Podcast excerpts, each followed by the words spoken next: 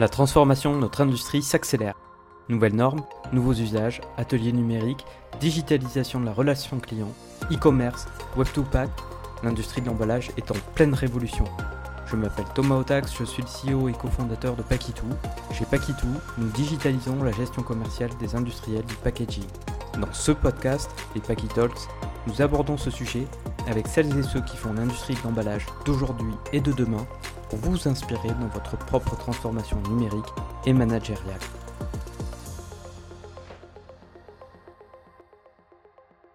Bonjour à tous, aujourd'hui je reçois Sarah Esca, la présidente de la société Moco Cartex. Bonjour Sarah. Bonjour Thomas. Sarah, je suis ravi de vous recevoir pour ce premier épisode des Packy Talks. Alors quand je pense à vous et à Moco Cartex, trois points clés me viennent tout de suite en tête. Le carton, une histoire de famille. Vous, Sarah, femme chef d'entreprise. Et la vision du digital euh, dans votre entreprise. Alors on va en parler hein, pendant, pendant ce podcast, mais pour commencer, ce que je vous propose, c'est de vous présenter et puis de nous parler un peu de vous. Tout à fait. Donc, euh, ben, écoutez, donc je m'appelle Sarah Esca, j'ai 47 ans cette année, je suis mariée, j'ai un garçon de un grand garçon de 20 ans. D'accord. Euh, au niveau de mon parcours, ben moi, après le bac, j'ai fait cinq années d'études dans le commerce et le marketing, euh, avant de travailler chez euh, dans le groupe Transgourmet, à l'époque Aldis, où j'ai eu la chance de de, de, de, travailler dans différents services, de la communication au grand compte, en passant par le contrôle de gestion. Donc, ça m'a fait une très très bonne expérience professionnelle. Euh, puis j'ai rejoint maintenant il y a 20 ans l'âge de mon fils, donc c'est le deuxième enfant de la famille, l'entreprise familiale, puisque euh, j'ai grandi dans une famille d'entrepreneurs où, euh, où l'entreprise était le, le, le, troisième enfant de la famille aussi. Donc, Alors justement, l'histoire familiale, parce que c'est une histoire qui remonte à votre grand-père, hein, je crois. Oui. Donc c'est une histoire qui a évolué sur trois générations, si j'ai bonne mémoire, ça a commencé avec de l'impression sur toile de jute pour imprimer les sacs de pommes de terre. Et d'ailleurs, vous avez encore des machines chez Moco Cartex qui ont plus de 50 ans. Et puis, on est passé du sac en toile de jute au carton, avec cet ancrage territorial très fort qui vous caractérise, puisque vous êtes basé à Pejard, dans la région de Bordeaux. Vous avez une histoire forte donc avec cette région, particulièrement avec euh, l'univers viticole, puisque vous fabriquez et concevez des cartons à destination des viticulteurs depuis très longtemps. Donc vous, ça vous parle, hein, vivre avec son territoire, vivre avec son terroir même, et puis vivre avec sa famille dans l'entreprise. Tout à fait, tout à fait. Donc c'était, alors mon grand-père, on peut même remonter sur mon arrière-grand-père, puisqu'à l'époque il faisait de la chaux.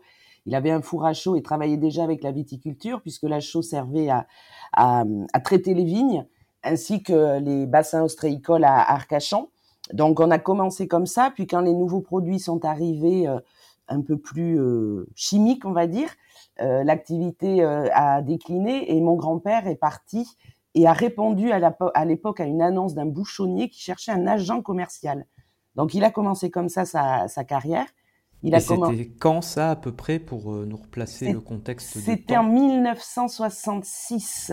D'accord. Exactement. Donc c'est Ducasse qui cherchait un agent commercial pour revendre des bouchons. Donc, euh, il s'y est intéressé, il a répondu à l'annonce et ça a commencé comme ça en fait. Il y avait des nouveaux besoins au niveau de la de la viticulture puisque ils commençaient à vendre leur euh, leur propre vin et ils commençaient à eux-mêmes le commercialiser alors que jusqu'alors euh, ils le commercialisaient via les caves coopératives. Donc il y a de nouveaux besoins qui sont arrivés. Et effectivement, mon grand-père a commencé tout seul, donc par la revente de bouchons puis après devenu dépositaire BSN à l'époque pour le Nord Gironde puisqu'il était installé sur Blaye. Donc euh, il a commencé, euh, je vous dis, tout seul à, revendre, donc à faire du négoce au niveau de, produits pour la viticulture. Donc euh, les bouchons, les bouteilles, et puis après rapidement les cartons. Il y a eu un, vrai besoin de cartons et de personnalisation au niveau des cartons. Donc effectivement, il a investi d'abord dans une toute petite machine un rouleau encreur qui était avec une manivelle où il passait les cartons un à un. Euh, et puis il y avait le cliché, un petit barboteur d'encre. Donc à la main, il tournait la manivelle pour imprimer. Et puis après, il investit euh, 5-6 ans après dans des DCM qui effectivement étaient destinés à l'impression des sacs de pommes de terre, exactement. Donc il a commencé avec ces petites machines qu'il a adaptées pour repiquer les cartons. Donc ça a commencé comme ça. Et, et ancré effectivement alors dans le Nord-Gironde dans un premier temps où il y avait le, gros développement au niveau de la viticulture, et puis après dans la proximité, puisque rapidement il a ouvert des agences au, au, cœur des appellations viticoles, du Grand Sud-Ouest. Donc du Grand Sud-Ouest, et ça allait de où à où? Et puis aujourd'hui d'ailleurs, Moco Cartex, euh, ça va de où à où sur ces domaines?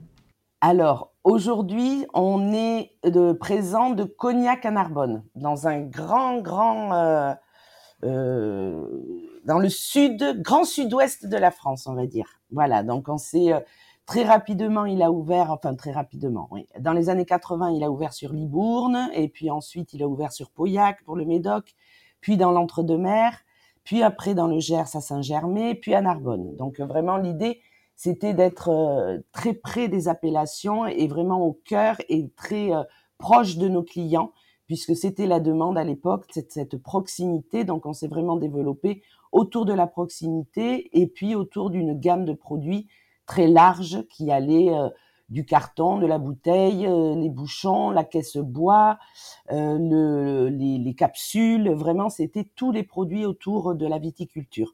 On s'est vraiment spécialisé dans les années 80 sur la viticulture par de la proximité et par ces gammes de produits très variées. D'accord. Et après votre grand-père, du coup, votre entreprise a été transmise à qui? À mes parents, alors à ma mère, puisque c'est euh, c'est ma mère euh, qui est euh, la, la, fille Moko, on va dire. Donc c'est ma mère qui est arrivée dans les années 75, puisque mon père a fait appel à elle alors qu'elle était dans le dans le Béarn, elle était à Pau, et également à mon père puisqu'ils étaient mariés. Donc tous les deux sont venus, ont quitté Pau et sont venus sur Blaye pour accompagner mon grand-père et aider mon grand-père dans, cette histoire familiale. Donc ils ont, euh, ils ont euh, tous les trois euh, participé à l'évolution et ont vraiment. alors on était dans les années fastes hein, pour la viticulture. On était dans des dans des années où où il y avait un essor très très important des vins de Bordeaux. Donc avec beaucoup de beaucoup de clients, beaucoup de demandes et beaucoup de besoins autour de ces matières sèches. Donc ils ont ils ont vraiment fait évoluer l'entreprise euh, comme je vous disais, par de la proximité, par l'ouverture de ces agences et par la diversification au niveau des produits qu'on proposait à nos clients. L'idée, c'était vraiment de leur proposer toute une gamme de produits, tout ce dont ils ont besoin euh, pour travailler euh, leurs produits. Alors vous, vous rejoignez l'entreprise familiale début des années 2000. Hein? Tout à fait. Et vous avez pris le relais tout de suite. Vous avez eu tout de suite beaucoup d'autonomie. Il y a eu un accompagnement important au départ. Comment ça s'est passé pour vous, cette intégration? Alors, moi, je suis rentrée, euh, donc les années 2000, on commençait un peu à sentir la crise, hein, euh, ça commençait. Euh, donc, j'ai rejoint cette entreprise familiale, comme je vous disais, après une expérience très enrichissante chez Transgourmet. Donc, j'ai rejoint, je suis arrivée avec une vision, une organisation, une structuration d'entreprise que j'avais euh, appris euh, dans, dans, mon ancienne expérience professionnelle. Euh, c'était un vrai besoin parce que c'est vrai que l'entreprise s'était développée très fort dans les années 80 puis 90, mais c'était développé sans trop de structuration, sans ERP, avec un petit système informatique un peu désuet et qui ne convenait plus au niveau d'affaires où était arrivée l'entreprise. Euh, Parce qu'à cette époque-là, Moco Cartex, c'est combien de salariés et combien de clients servis? Alors, c'est à peu près euh, 6000 clients, parce que beaucoup, beaucoup de propriétés, et c'est à peu près 70 personnes. D'accord, donc là, effectivement, un vrai besoin de structuration, parce qu'on ne peut plus faire les choses à la main, ni avec quatre bouts de ficelle. Exactement, mais c'était ça. C'était, on était arrivé au bout d'un système, donc euh, il fallait revoir tout le système informatique, toute l'organisation, les flux, l'organisation de, dans l'entreprise des flux et des différentes productions, puisqu'il y avait la production des ateliers caisse-bois, il y avait des ateliers carton, il y avait de la logistique, euh, un, vrai service de livraison également. Donc tout ça, il fallait le comment le, fluidifier, l'améliorer, parce qu'il y avait beaucoup de lourdeur et il y avait, euh, euh, même par rapport au service client, euh, des gestions de stock qui n'étaient pas très très rigoureuses. Donc, il a fallu tout revoir. Donc, moi, je suis arrivée dans les années, ben, en 2003. Et donc mes parents étaient encore là, mon grand-père était déjà à la retraite, mais mes parents étaient encore là. Donc moi, mon, mon principal objectif, ça a vraiment été la partie gestion, on va dire, dans un premier temps, partie contrôle de gestion, de travailler un petit peu tous les coûts, voir où on en était, et puis après cette structuration et le déploiement d'un ERP euh, qui a été déployé après en 2005. D'accord, on y reviendra. Mais j'ai l'impression que dans le contexte actuel, avec le digital, l'ouverture aux clients en ligne, etc., c'est aussi, en fait, c'est en fait 20 ans plus tard, il y a eu, il y a eu 20 ans d'un sujet de structuration parce que ça pouvait plus tenir dans la production et puis aujourd'hui peut-être c'est dans la phase commerciale que ça peut plus tenir parce qu'il y a des nouveaux besoins, donc là aussi des nouveaux systèmes informatiques, des nouvelles façons de processer le commerce. Bon, on en reparlera tout à l'heure, mais je pense que ça fait écho avec 20 ans d'écart. Il y a 20 ans, on digitalisait la production. Et finalement, aujourd'hui, on digitalise toujours la production, mais aussi maintenant le commerce. On va y venir. Euh, mais donc en 2003, vous rejoignez l'entreprise que vous dirigez aujourd'hui. Il y a vos parents, vous prenez à bras le corps le sujet de la transformation numérique sur la production pour mieux processer, mieux servir, être plus carré. Et puis après, je crois, vous allez prendre totalement les rênes de la société et puis vous allez commencer à penser agrandissement, diversification, aller sur le sur-mesure avec en 2016, je crois, l'acquisition de Cartex puis le développement de nouveaux marchés, des nouveaux canaux de distribution, et puis encore tout un tas d'investissements pour préparer l'avenir. Vous pouvez nous en parler? Oui, tout à fait. Donc effectivement, euh, le, secteur dans lequel on avait évolué, qui est la viticulture, euh, a commencé à connaître une crise assez importante euh, dans les années 2000, puis 2010. Donc on s'est dit, bon, voilà, on s'est posé la question entre cette crise dans le milieu du vin, le réchauffement climatique, l'essor du e-commerce. Donc tout ça nous a poussé quand même à nous reposer des questions, à évoluer, à se dire, bon, qu'est-ce qu'on va devenir et comment on va euh, pérenniser euh, notre entreprise et comment on va développer notre activité. Euh, dans un secteur, voilà encore encore une fois en crise et qui va faire que diminuer. C'était vraiment euh, la vision qu'on en avait et tout ce qu'on se disait, puisque euh, nous prévoyait qu'on ferait du Porto euh, à Bordeaux dans les années 2020. On n'en est pas loin, loin. Donc voilà. Donc il a fallu se remettre en question. effectivement, l'idée c'était de se dire bon, aujourd'hui on, on, vend du carton pour la viticulture, mais le, le carton on en a besoin partout et tout s'emballe. Donc il faut qu'on arrive à se diversifier. Mais le problème c'est que nous étions négociants.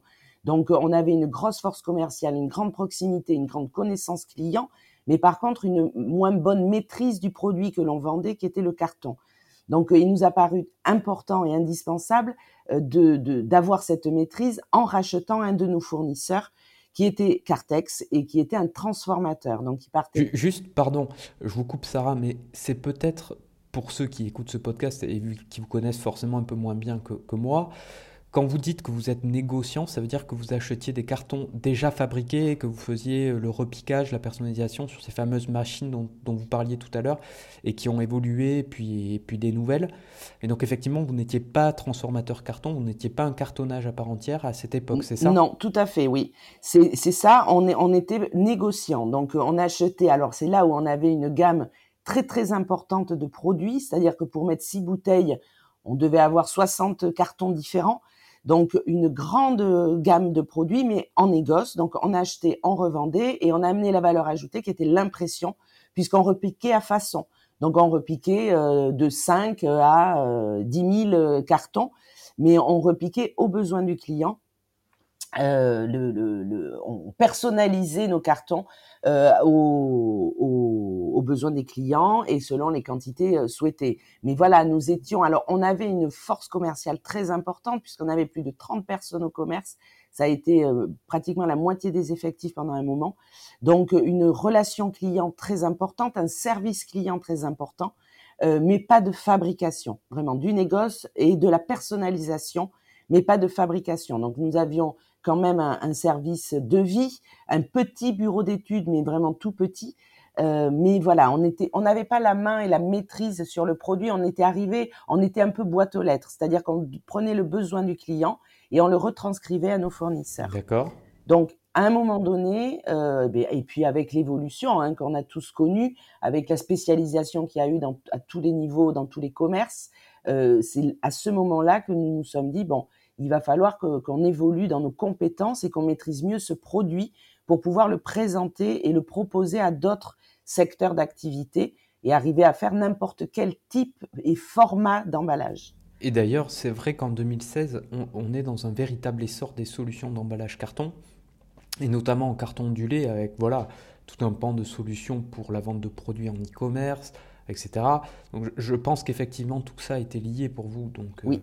donc Artex, c'est une société basée à Fléac, dans la région de Cognac. À cette époque, Cartex, c'est une structure de quelle taille en fait par rapport à Moco C'était plus important? C'était plus petit? C'était plus petit. C'était notre fournisseur donc euh, qui est effectivement donc basé à côté de Cognac, à côté d'Angoulême, euh, donc euh, très très présent au niveau des spiritueux. Donc c'est ça qui nous a aussi plu.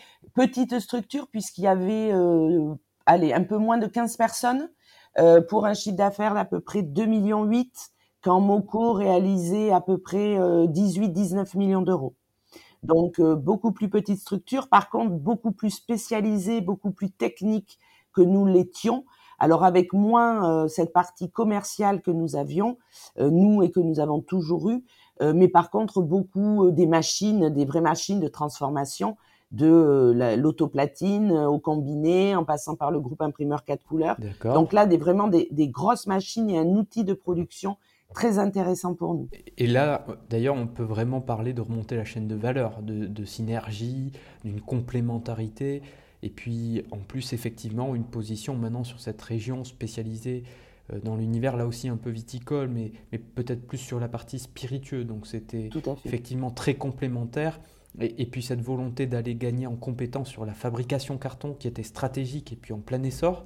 Donc là, vous passez euh, de négociant à négociant et cartonnage, mais toujours sur les deux facettes, c'est ça? Oui, tout à fait. Toujours les deux activités parce que très euh, toujours très présent au niveau de la viticulture, euh, quand même des clients importants qu'il fallait suivre, qu'il faut et puis continuer à servir bien sûr puisque c'est quand même euh, euh, nos clients historiques, donc une vraie activité toujours dans le négoce, mais elle en déclin malgré tout, hein, de par euh, encore une fois la crise que, que, que, que rencontre ce secteur-là et le regroupement puisque quand il y avait 8000, 9000 propriétés euh, dans les années viticoles hein, euh, au niveau du, de Bordeaux dans les années 2000, euh, ça a réduit de plus de 50% par des rachats, par des arrêts au niveau de, de, des arrêts d'activité au niveau de nos clients.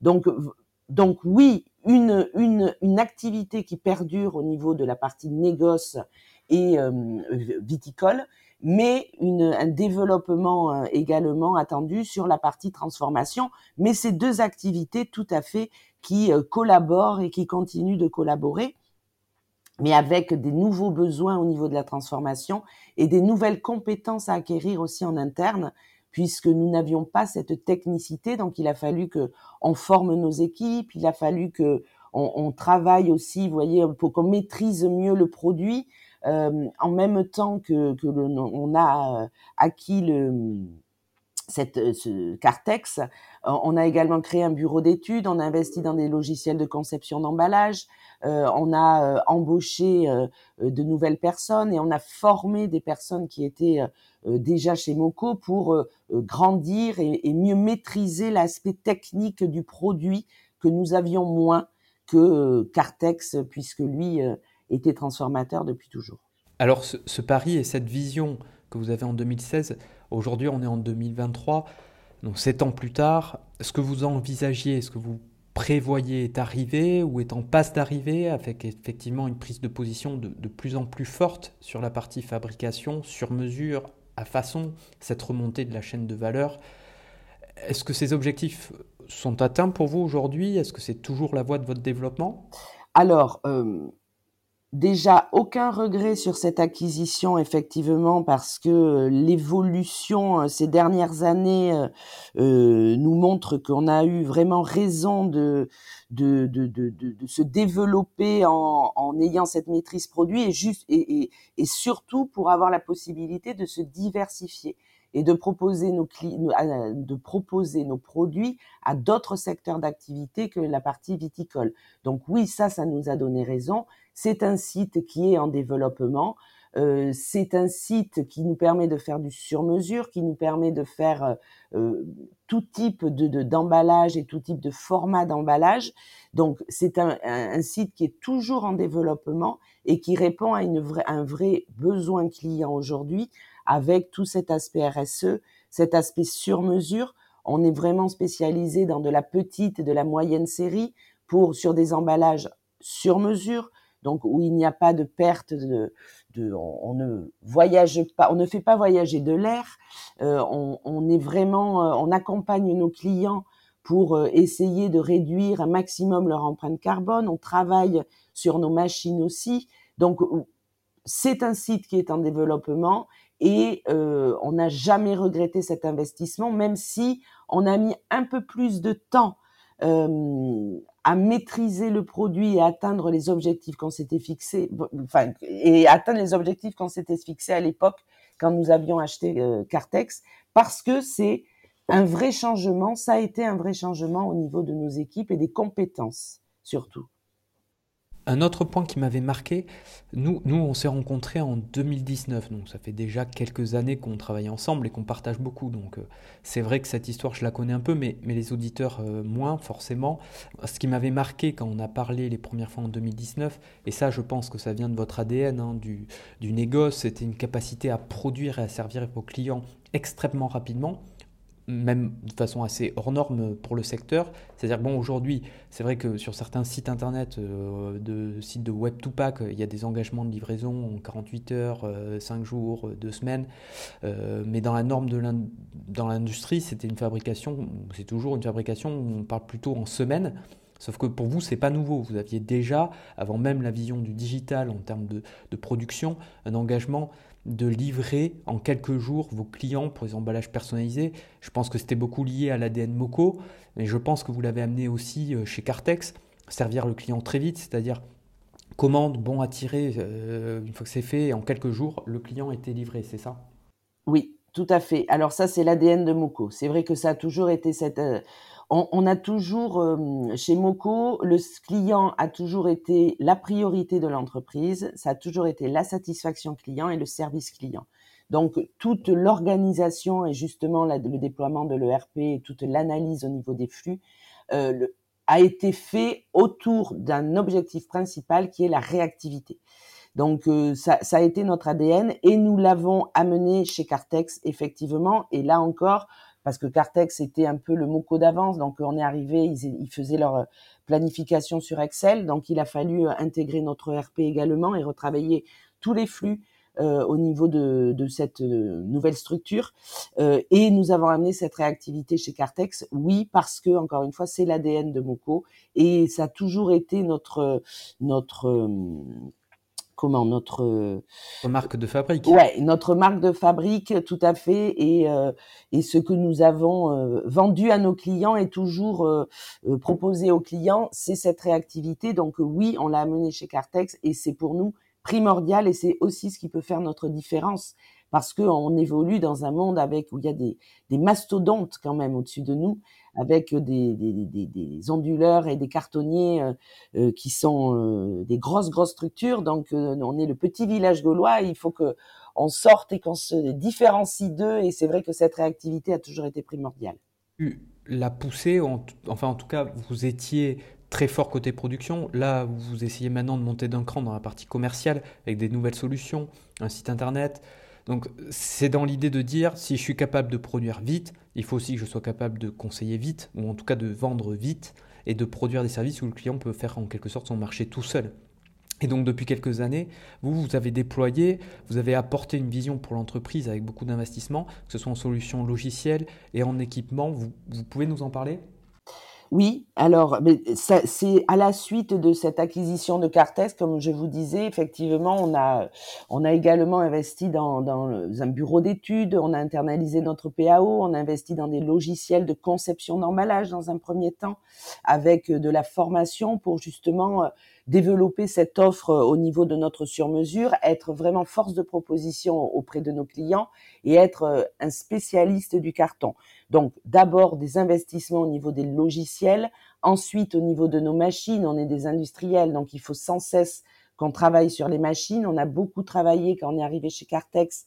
Ils étaient un petit peu euh, nos machines, donc il a fallu que on investisse beaucoup pour remettre en état le parc machine qui existait. On a investi dans une, une plieuse colleuse, une nouvelle et une PCR pour permettre de faire, de proposer là encore des nouveaux produits à nos clients sur des coffrets avec des fonds automatiques, permettre la dépose de d'adhésifs sur des coffrets avec l'essor du e-commerce, par rapport aux nouvelles demandes qui se faisaient sentir. On a essayé d'adapter nos investissements à, tout ça. Et alors, donc, cette partie logicielle, conception d'emballage, cette partie vraiment machine avec euh, la PCR, la remise en état de toutes nos machines, la numérique qui est, enfin, le pôle numérique qui est arrivé l'année dernière, et puis ben, toute la partie également digitalisation. Donc avec euh, euh, après le, le, le Covid, euh, enfin pendant le Covid, parce que ça a au moins servi à ça, euh, un vrai développement souhaité au niveau du digital, donc site internet, et puis ben, votre solution Hype pour là aussi dans un souci de réactivité auprès de nos clients pour pouvoir remettre des prix en instantané sur justement toute cette gamme sur mesure travailler sur, euh, mais avec Hype sur ce logiciel et développer euh, cette solution euh, pour arriver à pricer instantanément ces produits-là. Donc oui, sans cesse à se remettre en question, sans cesse à investir, puisque dans nos métiers, dans notre industrie, si on investit, si on n'investit pas, on recule. Alors là, j'ai on m'a toujours dit ça et mon grand-père m'a toujours dit ça. Donc, euh, il vaut mieux investir, même dans des moments, dans des situations de crise. Euh, il faut investir. Il ne faut jamais arrêter d'investir pour pouvoir évoluer. D'accord. Donc, ça, c'est vraiment, c'est une histoire qui a évolué dans le temps et on voit qu'encore aujourd'hui, voilà, vous, avez effectivement cette histoire, ces valeurs qui ont été transmises jusqu'à vous, et vous continuez à appliquer ces préceptes dans un monde qui a forcément changé et qui va continuer de changer. dans le carton, en tout cas, le service d'emballage, parce qu'il y a encore beaucoup de solutions. Hein. Euh, ça ne se résume pas qu'au carton chez vous, même si ça devient une part prédominante, vous ça l'est depuis quelques années, et ça risque pas de diminuer. En tout cas, c'est une véritable histoire de famille et qui continue. Alors sur le deuxième point dont je voulais parler avec vous, on célébrait il y a quelques semaines la journée mondiale des droits de la femme, euh, un sujet dont on parle. Vous, vous êtes femme, chef d'entreprise dans un univers industriel. Il faut se le dire, il n'y en a pas beaucoup. Alors la question c'est est-ce que c'est un sujet Est-ce que c'est un sujet pour vous, pour les autres, ou c'est totalement accepté C'est une banalité aujourd'hui? Qu'est-ce que vous en pensez vous du rôle de la femme en tant que chef d'entreprise? Et puis vous, comment ça vous impacte? En fait, comment vous le vivez au quotidien? Alors, euh, femme chef d'entreprise, pour moi, ce n'est pas un sujet parce que je, je ne me suis jamais sentie euh, mise de côté, euh, rabaissée. Euh, on m'a jamais regardé. Alors, je n'ai jamais senti que euh, mon sexe faisait changer la, la, manière dont les gens dans le cadre professionnel s'adressaient à moi ou me considéraient. Alors après, comme ce n'est pas un sujet pour moi, je pense que c'est vraiment des choses arriérées et je pense qu'on n'en est plus là. Mais je l'espère. Alors peut-être que je suis naïve et que d'autres personnes, enfin d'autres femmes le vivent euh, différemment. Moi, pour moi, ça n'a pas été un sujet parce qu'encore une fois, pour, ce sont des, des batailles d'arrière-garde. Euh, aujourd'hui, un homme, une femme, pour moi, c'est la même chose avec les qualités d'un homme, les qualités d'une femme, euh, et c'est important de, de, pouvoir travailler ensemble. Alors maintenant, vous dire qu'on est arrivé à une parité parfaite, euh, qu'il n'y a plus de problème de machisme, je, je n'irai pas jusque-là parce qu'effectivement, je me suis sentie parfois très seule euh, dans plusieurs réunions professionnelles où la mixité et la parité est loin d'être encore acquise. mais voilà, pour moi, je vous dis, je alors peut-être naïvement, hein, mais euh, euh, de, de mon fauteuil, euh, ça n'a jamais été un problème. Au contraire, même, je pense qu'on a aussi des atouts. Le fait qu'on soit pas beaucoup non plus fait qu'on a peut-être un peu plus de lumière de temps en temps. Donc voilà, pour moi, ça n'a pas été, ça n'a pas été un sujet et il a pas eu de problématique due à ça. Donc et du coup, après, pour vous, dans l'organisation, le recrutement, la parité, la mixité chez Moco Cartex, est-ce que, comme c'est pas un sujet pour vous, c'est c'est pas forcément un sujet de réflexion, un sujet d'attention, euh, ou, quand même, pour le coup, après, en termes d'organisation pour Moco Cartex, c'est quelque chose sur lequel vous avez quand même une attention particulière? Alors oui, on, amène une attention particulière à avoir cette parité, parce qu'on a, dans les 20 ans d'expérience professionnelle, on a essayé d'avoir beaucoup d'hommes, on a, enfin essayé, on, a été confronté à avoir une équipe avec beaucoup d'hommes, on a été confronté à avoir une équipe avec beaucoup de femmes. Euh, autant l'un que l'autre, ça ne l'a pas fait. Euh, quand il n'y a que des hommes ou quand il n'y a que des femmes. Euh, par contre, ça s'est toujours très bien passé quand il y a la, la, la parité et la mixité. Donc nous, on essaie d'avoir cette parité. Alors sur nos derniers index hommes-femmes, on doit être une des seules entreprises c'est en défaveur des hommes chez nous, un tout petit peu. On est, euh, on est un tout petit peu en dessous de la, de la parité euh, parfaite, euh, mais en défaveur des hommes, puisque on a des postes à responsabilité qui sont occupés beaucoup par des femmes. Mais en tout cas, ce qui est important pour nous, et on cherche à le, à le, à le faire et à le mettre en place, c'est vraiment cette parité, cette mixité dans les équipes, ce qui fait que nous avons des chauffeuses, que nous avons des imprimeuses, euh, et euh, que nous avons euh, des assistants commerciaux. Voilà, donc et des secrétaires masculins aussi. Donc, on essaie vraiment d'avoir cette, cette parité, cette mixité dans nos recrutements. Donc, on va pas prendre quelqu'un juste parce que c'est un homme ou juste parce que c'est une femme. En tout, mais par contre, à compétence égale, effectivement, on fait attention de voir comment est composée l'équipe et on essaie de mettre de la mixité un maximum de fois. Ok, donc si je résume, c'est pas un sujet, plutôt pour vous des notions d'arrière-garde, mais toutefois, euh, il est important que dans votre organisation, il y ait une parité, une mixité pour avoir un équilibre. Tout à fait. Ok.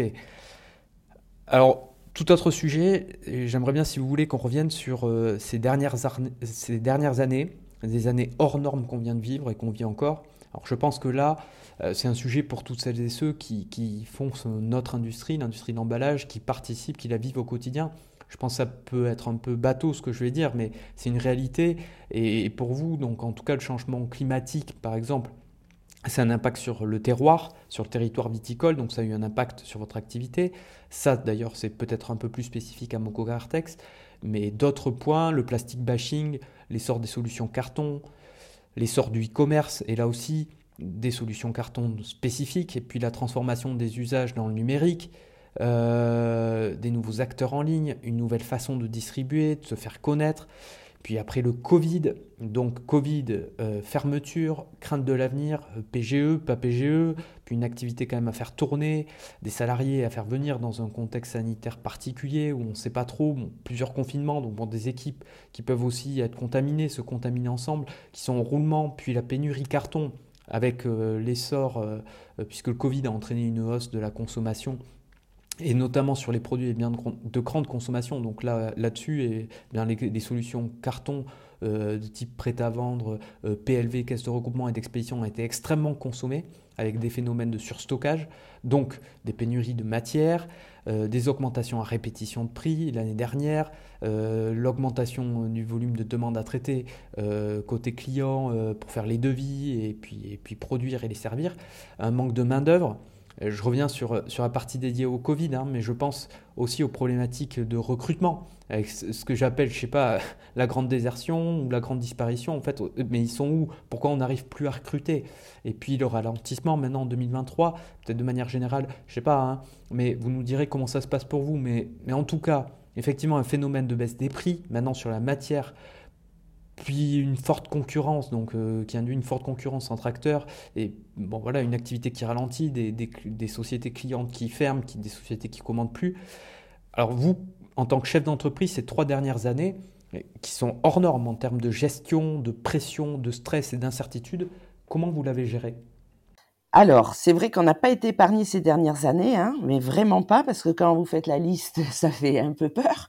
Euh, alors, comment on l'a vécu? Euh, Une fois que, alors sur le Covid euh, en l'occurrence, qui a été le, début, une fois digéré, on s'est dit que c'était une chance.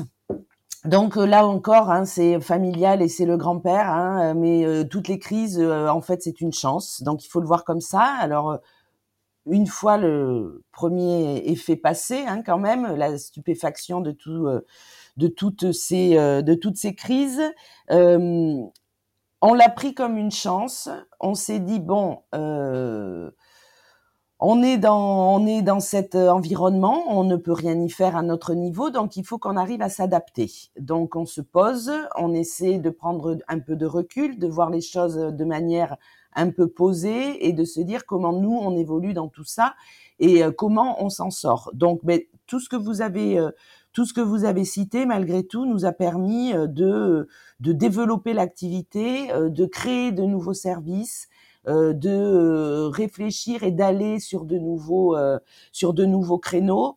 Le, le Covid, ben, cet arrêt effectivement et la gestion n'a pas été simple. par contre, on est quand même une structure familiale. On se connaît tous.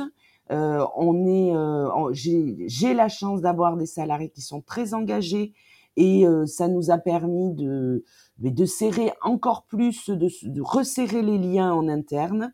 Euh, donc il y a eu beaucoup de polyvalence, beaucoup d'engagement de la part de nos équipes euh, au niveau de, de, de l'activité. Nous n'avons pas fermé, nous avons réduit, mais avec voilà encore une fois une une activité euh, qui ne s'est jamais arrêté grâce à nos, euh, à nos salariés.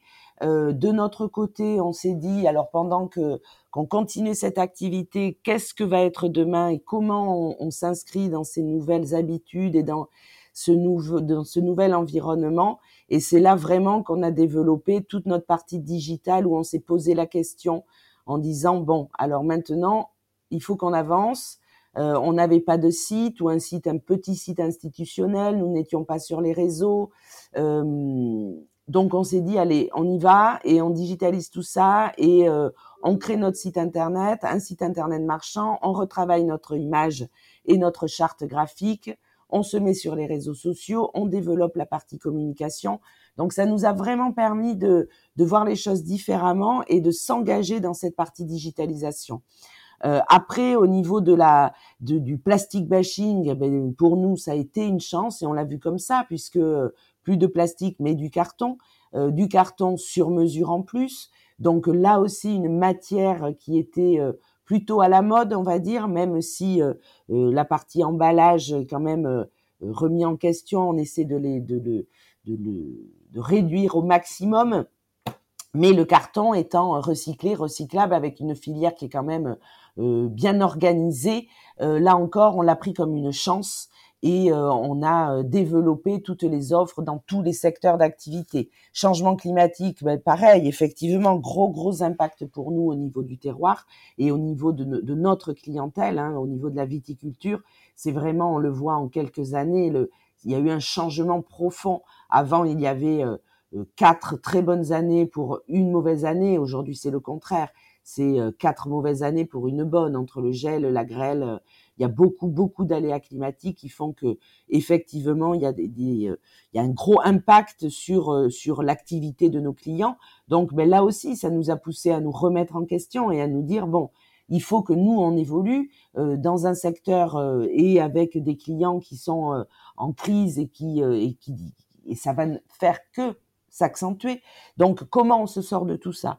Donc, ça nous a là encore mis un petit coup de pied aux fesses en se disant bon mais on va pas rester à, regarder euh, euh, cette crise passer et nous ne rien faire. Donc eh on s'est euh, on, s'est remis en question. On a on a pris du recul. On a essayé de sentir les tendances être curieux arriver à se projeter à faire des paris aussi parce que on est obligé de faire des paris. On a pris des risques. Mais c'est comme ça qu'on avance aussi et c'est comme ça que nous, dans l'entreprise, on a toujours avancé en se disant, euh, voilà, une fois passé le premier effet qui se coule, euh, de se dire, ouh, bon, maintenant, qu'est-ce qu'on fait de tout ça?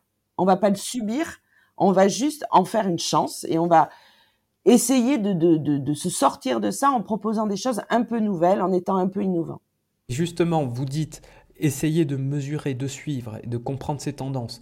Pour vous, c'est quoi justement cette tendance pour notre secteur, l'industrie du pack et en particulier celle du carton? Alors les tendances, ben, d'abord il y a eu l'e-commerce et l'essor du e-commerce. C'est vrai que ça a été très vite avec des besoins énormes en termes de pack. il y a eu l'évolution de toutes ces petites structures. Alors où ils sont tous les salariés qu'on avait? Mais je pense qu'ils montent leur boîte et sur Internet. Donc il y a énormément aussi de, de nouvelles, de nouvelles sociétés qui se créent avec des besoins de packaging, des besoins d'accompagnement au niveau du pack. Euh, les tendances, c'est ce sur-mesure, cette, cette, cette évolution au niveau de, du, du RSE et de, de, de la, la, de l'attente des consommateurs finaux, donc nos clients à nous, puisqu'on est en B2B, qui se mettent de plus en plus dans ces politiques RSE, qui, qui, qui prennent des engagements par rapport là aussi à leur matière sèche. Donc c'est une chance pour nous puisque on est vraiment dans ce sur-mesure. On travaille avec le bureau d'études sur l'éco-conception. Cette partie RSE est aussi euh, euh, dans notre ADN puisque on est une entreprise familiale, on est une, entreprise locale, on travaille en France, on produit en France, tout nos, notre matière première c'est français. Donc ça, ça fait vraiment partie de notre ADN. On a un travail aussi en interne avec l'ensemble de nos salariés. Comme je vous disais, on a toujours conservé cette cette partie euh, euh, entreprise familiale. On se connaît tous, on se tutoie, on se fait la bise. Moi, ma porte est ouverte. Euh, il y a, enfin, tout ça et ce, besoin de, de, de, de, de, retrouver des, des, des, des, valeurs, des valeurs importantes hein, qu'on avait perdues, on l'a nous. Et, et, ces tendances-là, pour nous, encore une fois, on le prend comme une chance et on se dit, c'est notre moment. On est dans une période où on a besoin de, retrouver euh, du sens. Nous, on, on, est une entreprise où on essaie de, de, mettre ce sens et de donner du sens à nos salariés, de donner du sens à ce qu'on produit, à ne pas faire n'importe quoi, à travailler encore une fois sur nos matières, à travailler sur notre, notre, nos, nos, nos canaux de distribution, notre accessibilité et euh, proposer et se faire connaître auprès de nos clients. Donc ces tendances-là, c'est ce développement-là du pack, c'est ce développement du carton et c'est le développement du digital, de l'internet, etc. Qui euh, et, et, justement par rapport à ça, c'est peut-être le dernier volet de ce podcast aujourd'hui, mais vous, vous avez mis les deux pieds dedans. Ça y est, vous êtes lancé dans le digital. Vous avez lancé un site e-commerce extrêmement complet avec une offre importante puisqu'elle représente tout ce que Moco Cartex potentiellement peut offrir au marché en standard et demain en sur-mesure. Cette entrée dans le monde du digital, je pense que tout à l'heure, j'écoute et je lis entre vos lignes, hein, vous disiez qu'il faut savoir prendre des risques, savoir se dire, allez, ça y est, on y va, c'est le moment. Pourtant, je pense que vous êtes encore en phase de découverte. Alors qu'est-ce que vous avez découvert et qu'est-ce que vous pouvez nous partager sur ce que vous avez découvert de vos premières années de présence en ligne? De mémoire, ça fera deux ans, là, à peu près en mai, que vous avez complètement refondu le site et que vous avez proposé une expérience marchande sur, euh, le site moco.fr. Donc, passer d'un site institutionnel, comme vous nous disiez, à un véritable site e-commerce. Qu'est-ce que vous y avez découvert en termes d'ouverture? Est-ce que ça a marché? Est-ce qu'effectivement, euh, voilà, vous avez conquis des nouveaux clients? Euh, qu'est-ce que ça a produit chez vous en termes de gestion? Est-ce qu'il y a des nouveaux métiers? Est-ce que vous pouvez nous dire euh, euh, aujourd'hui je, suis plutôt satisfaite, plutôt pas, je ne sais pas encore, je dois continuer de, développer? Pour résumer, c'est quoi votre retour d'expérience déjà de ces deux premières années? Alors, c'est euh, alors c'est une vraie découverte pour nous effectivement parce que c'est un milieu qu'on ne connaissait pas. On était très tradis, euh, commerce très tradit, euh, canaux de distribution très tradis. Donc c'est ça a vraiment été une découverte pour nous, un peu comme lorsqu'on a racheté Cartex où on a découvert un métier, un nouveau métier, des techniques euh, complètement différentes et, nouvelles pour nous. C'est un petit peu la même chose, c'est carrément la même chose au niveau du digital. Euh, c'est très compliqué, euh, il faut s'y retrouver. ça va vite parce que les choses et les attentes des consommateurs changent tout le temps. Donc notre site, il est déjà désuet. Il faut toujours le toujours le, le, mettre en, en en amélioration continue, toujours proposer des nouvelles choses, toujours réfléchir à la euh, à la à la fluidité du site. Euh, ça c'est très nouveau pour nous et en même temps euh, c'est très lent. Euh, le temps de se faire connaître, le temps de se faire référencer dans cette jungle, dans ce Google, euh, comment on se référence? On a il n'y a pas une, un mode d'emploi. Donc c'est ça qui est assez perturbant aussi pour nous et pour nos équipes. C'est-à-dire que quand il y a un mode d'emploi, on le suit, la technique, on sait ce que c'est, c'est facile, on se forme. Euh, sur Internet, c'est très compliqué euh, de euh, savoir vraiment comment faire pour être euh, visible, pour être euh, référencé de la meilleure des manières, pour se faire connaître alors qu'on ne on n'est pas connu d'une partie de notre nouvelle clientèle. Euh, donc c'est un peu le Far West, c'est un peu effectivement, euh, il faut faire sa place. Euh, on apprend toujours. On a fait rentrer des nouvelles compétences, on a fait rentrer des community managers, on a fait rentrer des développeurs pour essayer de d'accélérer les choses parce qu'encore une fois ça va très vite. mais mais ça a été très nouveau pour nous et effectivement on apprend encore. on on apprend en avançant et euh, je pense qu'on va encore découvrir des choses. Il faut toujours, toujours se remettre en question. Il faut euh, toujours amener des améliorations dans notre offre. Je vous dis, nous, aujourd'hui, notre site a deux ans, mais on est en train de voir de quelle manière on va le, retravailler. Euh, on va y intégrer, on souhaite y intégrer la solution Hype aussi pour que permettre à nos clients d'obtenir un prix sur du sur-mesure en instantané également. Mais tout ça euh, paraît simple euh, à dire, mais à faire, c'est beaucoup plus compliqué. Donc euh, effectivement, c'est un, c'est un, le numérique, voilà, il faut, on apprend, on apprend toujours, on découvre toujours, et c'est quand même assez compliqué. Il faut vraiment se former, il faut vraiment être curieux là encore une fois, aller chercher de l'info par différents différentes sources, parce qu'encore une fois, il n'y a pas une seule vérité. C'est ça qui est un peu perturbant aussi. Et justement, que vous disiez, je pense que ça peut faire écho à la partie industrielle, où effectivement, euh, dans l'industrie, on a, des machines, on a des engagements de productivité pour ces machines, et à l'inverse, euh, c'est difficile d'avoir des engagements de productivité dans le site e-commerce. Cette productivité, on va la générer, on va la découvrir, on va l'augmenter. Une machine, on a un mode d'emploi, un site internet, euh, on peut avoir effectivement des tutoriels pour savoir l'animer, euh, des guides de bonne pratique, etc. Mais il n'y a pas vraiment une loi, une façon de faire, et personne ne sait vraiment d'ailleurs comment fonctionnent les algorithmes de référencement, qui en plus évoluent. Donc, euh, donc la vérité d'aujourd'hui n'est pas celle de demain. Alors après, il y a des consensus, il y a quand même des experts. Euh, du secteur euh, du numérique, mais, mais, aussi des experts qui parfois euh, prêchent le vrai du faux. Enfin, c'est difficile de s'y retrouver. Ça, ça doit être un peu confus pour vous tout ça. Et surtout quand on a un ADN d'industriel. Donc effectivement, j'aime bien le, mot Far West que, que, vous utilisiez parce que on est encore sur quelque chose de très peu, très peu encadré. Et donc là, vous, on en revient à cette dynamique du, bah, ok, on prend le risque, on, on prend la position, parce que parce qu'il y a cette tendance que vous avez décelée quoi. Alors, est-ce que aujourd'hui, par exemple, euh, le site de question, c'est effectivement la découverte d'une nouvelle clientèle euh, totalement différente de celle que vous avez l'habitude de servir Ou en fait non, et c'est les mêmes clients que d'habitude, mais on les retrouve en ligne parce que finalement eux aussi ils vont euh, faire leurs achats d'emballage en ligne? Ça c'est la première question. Et la deuxième, c'est comment ça fonctionne concrètement la, vente en ligne d'emballage personnalisé et sur mesure Est-ce que le numérique, il se suffit à lui seul? Alors, euh, est-ce que le numérique... Alors, je vais faire la dernière question parce que j'ai oublié la première. Euh, non, mais ça veut dire que c'était trop long, tout simplement. Alors, je vous reposerai la première après. Effectivement, est-ce que déjà le numérique se suffit à lui seul? Aujourd'hui, vous dites oui, le site, il accueille, il convertit et ça se passe très bien pour le client en autonomie. Ou est-ce que c'est plus compliqué que ça finalement? Alors, non, le site ne se suffit pas lui-même aujourd'hui. Euh, d'autant plus que voilà, encore une fois, notre site il va être euh, évolutif parce que euh, là encore, vous voyez, on a découvert un nouveau métier et au début, euh, par rapport à, notre site et la stratégie qu'on avait sur ce site, on voulait effectivement adresser nos clients actuels et nos nouveaux clients. Euh, ça a été une erreur.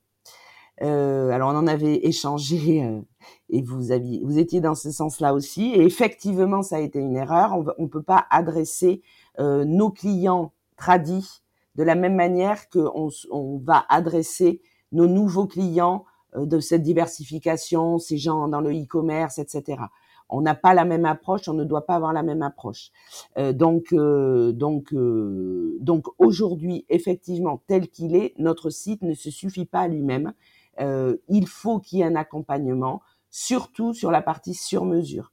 C'est-à-dire que pour acheter quelques boîtes euh, avec un logo tradi sur une boîte d'expédition tradi, effectivement, sur de la petite quantité, il peut se suffire à lui-même. Sur des emballages vraiment sur mesure, particuliers, avec une impression, aujourd'hui, il me semble qu'il ne peut pas se suffire à lui-même et qu'il faut qu'il y ait l'intervention d'un spécialiste, d'un technicien, d'un de nos commerciaux, d'un de nos technico-commerciaux pour aller au bout du projet.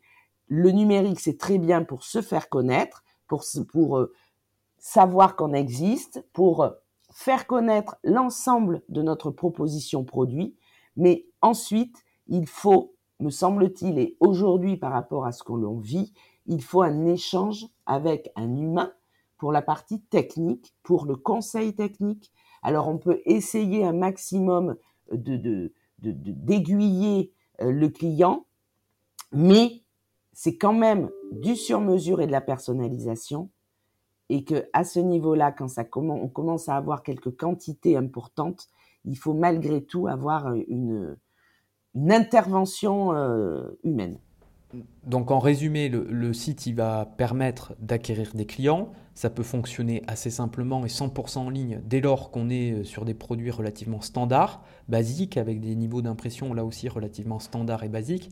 Dès lors qu'on va passer à quelque chose d'un peu plus complexe en termes de choix de dimension, en termes de choix de composition, euh, en termes de choix de, technologie d'impression, euh, qui peuvent apporter d'ailleurs des rendus plus ou moins différents, là effectivement la partie conseil, la partie commerciale, la partie technique va être importante. Mais, mais dans les deux cas, le site quand même il permet de se faire connaître, comme vous le disiez, et donc de capter euh, peut-être l'intention ah d'achat ou l'intérêt euh, que le client a pour, euh, pour votre, vos services. Il, ah, y a bien quelqu'un sur le marché qui va s'intéresser à ce que vous faites, qui va peut-être commencer à travailler sur le site, puis après, c'est la, c'est la partie commerciale qui reprend. Hein, Exactement. Ah, c'est sûr. Alors, par contre, la présence sur le numérique, le développement du site, le développement de l'offre client, etc., il est indispensable aujourd'hui pour se faire connaître. Ça, c'est certain.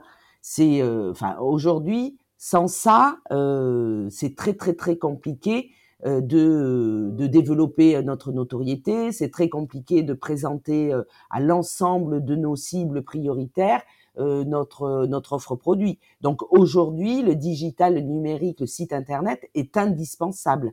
Mais effectivement, quand on commence à avoir affaire à des gens qui ont des vrais besoins et de, ils ont besoin d'un accompagnement technique parce que malgré tout, le produit que l'on vend est technique. Euh, il y a des papiers intérieurs, extérieurs, il y a une cannelure, il y a, mais ça, euh, la personne lambda ne le connaît pas et c'est normal. Donc on essaie de l'accompagner, de l'instruire un petit peu avec euh, ben, la présentation sur le site, qu'est-ce qu'une cannelure, etc. Mais mais c'est malgré tout technique et sur des projets importants avec comme vous comme vous venez de le dire, avec euh, des, impressions un peu haut de gamme, un peu euh, euh, définition, un peu plus plus. Oui, il faut un accompagnement aujourd'hui humain. Et du coup, la première question que, que je vous avais posée, c'est effectivement, c'était est-ce que, est-ce que ce pari d'être en ligne avec un site plus puissant, plus moderne Est-ce que ça vous a effectivement permis de découvrir cette clientèle, cette nouvelle clientèle que vous alliez, que vous vouliez aller chercher? Ou est-ce que c'est un nouveau pan de est-ce que c'est un nouveau pan de population? Ou est-ce que c'est aussi des nouveaux clients euh, du secteur traditionnel que vous adressiez? Euh, Est-ce que c'est les deux? Euh, Vous voyez ça comment en termes de retour d'expérience des deux dernières années? Alors, ça nous a permis de capter principalement des clients hors vin. principalement. Nos clients, effectivement, ont l'habitude de voir d'avoir son commercial, son assistant de co, euh, nous passe commande par mail. Donc, euh, n'a pas, ça n'a pas trop changé leur euh, habitude de, d'achat. en revanche, effectivement, ça nous a permis de capter de nouveaux clients. Euh, même si, voilà, encore une fois, il faut qu'on retravaille notre site internet parce qu'avec euh, l'expérience hein, et avec euh, le temps qui passe, on se rend compte que malgré tout, on l'a un peu aiguillé vain et que certains sont se posent des questions sur ce qu'on fait réellement. Donc, il faut qu'on le change. C'est pour ça que je vous dis, c'est c'est constant en fait l'évolution et le, les, les, améliorations à mener sur notre site. Mais il nous a permis, oui, de, de, de, toucher de nouveaux clients que nous n'avions pas jusqu'alors. Euh, et ça nous a permis de, de nous faire connaître dans des secteurs géographiques également où nous n'étions pas présents. Mais ça lié avec toute cette partie réseaux sociaux, publication de contenu, euh, référencement payant, gratuit. Voilà, mais c'est long. Ça se fait pas d'un claquement de doigts, par contre. C'est très long. Oui, effectivement. Et c'est peut-être la dernière question. C'est combien de métiers nouveaux, en fait, pour se lancer dans ce Far West, dans cette jungle du numérique? Finalement, c'est beaucoup de nouvelles compétences, euh, où on a des couteaux suisses du web aujourd'hui, où vous apprenez, vous préférez intégrer le savoir-faire chez vous parce que voilà, vous avez l'histoire, la partie technique, donc vous voulez simplement apporter cette surcouche de connaissances pour, euh, pour passer en ligne, ou c'est vraiment des métiers complètement différents? Alors oui, beaucoup de nouveaux métiers, oui, complètement. Euh, alors, on a bien sûr nos métiers toujours tradis, hein, on est une industrie, on produit, donc euh, on a toujours de la production et on a toujours, donc ce besoin, il est toujours là. Même si ça change aussi parce que il faut qu'on arrive à tout automatiser et à tout mettre en ligne. Donc c'est, vous voyez, c'est l'étape où on en est aujourd'hui, arriver à vraiment à, tout euh, à tout mettre en cohérence et à tout automatiser. Euh, oui, c'est des nouveaux métiers, principalement autour de la communication, principalement autour du marketing et principalement au niveau de l'informatique aussi. Euh, pour arriver à être un peu autonome, arriver à, à faire des petits changements, parce qu'après c'est vraiment la jungle aussi, hein, au niveau des prestataires, des agences. Euh, tout le monde dit tout et son contraire. On ne sait pas à qui s'adresser, qui a la vérité, qui l'a pas. Donc, on essaie de faire rentrer de la compétence. Euh, c'est pas évident non plus parce que euh, certains métiers sont très demandés et puis euh, comme nous n'avons pas les compétences en interne, on ne sait pas trop ce que nous devons chercher. Donc ça aussi c'est compliqué, même au niveau des DRH. Au niveau de notre DRH, c'est de, de, de, connaître tous ces nouveaux besoins, ces nouveaux métiers, ces développeurs. Elle a participé à des job dating, mais elle connaissait la moitié des mots que que le, le, jeune euh, lui disait en face. Donc euh, oui, oui, c'est des nouvelles notions, c'est des nouveaux métiers. Il faut qu'on se mette à jour et qu'on fasse rentrer de la compétence. Donc ce qu'on a fait au niveau de, alors principalement, je vous dis de la communication, du marketing, et puis après de travailler avec des agences extérieures. Mais voilà, de trouver la bonne et d'arriver à trouver un, voilà, un, enfin les compétences qu'il nous faut, mais déjà encore faut-il savoir les compétences qu'il nous faut. donc voilà, donc c'est un peu la jungle effectivement, et c'est surtout des nouveaux métiers, des nouvelles compétences, oui. Forgeant qu'on devient forgeron, hein, c'est toujours un peu la même histoire. Exactement. C'est très intéressant hein, aussi de découvrir tout ça. Bien sûr. Bon, en tout cas, je vous remercie Sarah. Hein. C'est comme toujours un plaisir d'échanger avec vous et, je pense qu'en plus dans ce format podcast, c'est ultra intéressant. Je vois une belle histoire résumée en une heure avec les premiers pas euh, dans un nouvel avenir, qu'en tout cas vous promouvez en interne et qui fait résonner Moco Cartex euh, actuellement, je pense, euh, sur l'univers carton encore plus fort et à l'échelle nationale. En tout cas, déjà, merci pour votre temps. C'était vraiment un plaisir de vous recevoir et peut-être euh, dans quelques mois ou quelques années pour refaire le point sur cette histoire et comment vous êtes venu peut-être effectivement 100% euh, euh, automatisé d'une commande en ligne jusqu'à la fabrication. En tout cas, c'est votre stratégie et c'est tout bien qu'on peut vous souhaiter. Merci beaucoup. On va devenir l'Amazon du carton. Merci beaucoup Thomas. Et, et basé à Peugeot. Voilà, c'est ça. Merci. Merci beaucoup. Merci d'avoir écouté ce nouvel épisode des Packy Talks. S'il vous a plu, n'oubliez pas de le partager pour nous aider à motiver et convaincre des nouveaux invités à venir partager leur histoire et leur vision de notre industrie. Vous souhaitez rebondir sur ce podcast ou en savoir plus sur Pakitou? Connectez-vous sur notre site internet pakitou.com ou contactez-nous sur LinkedIn. A bientôt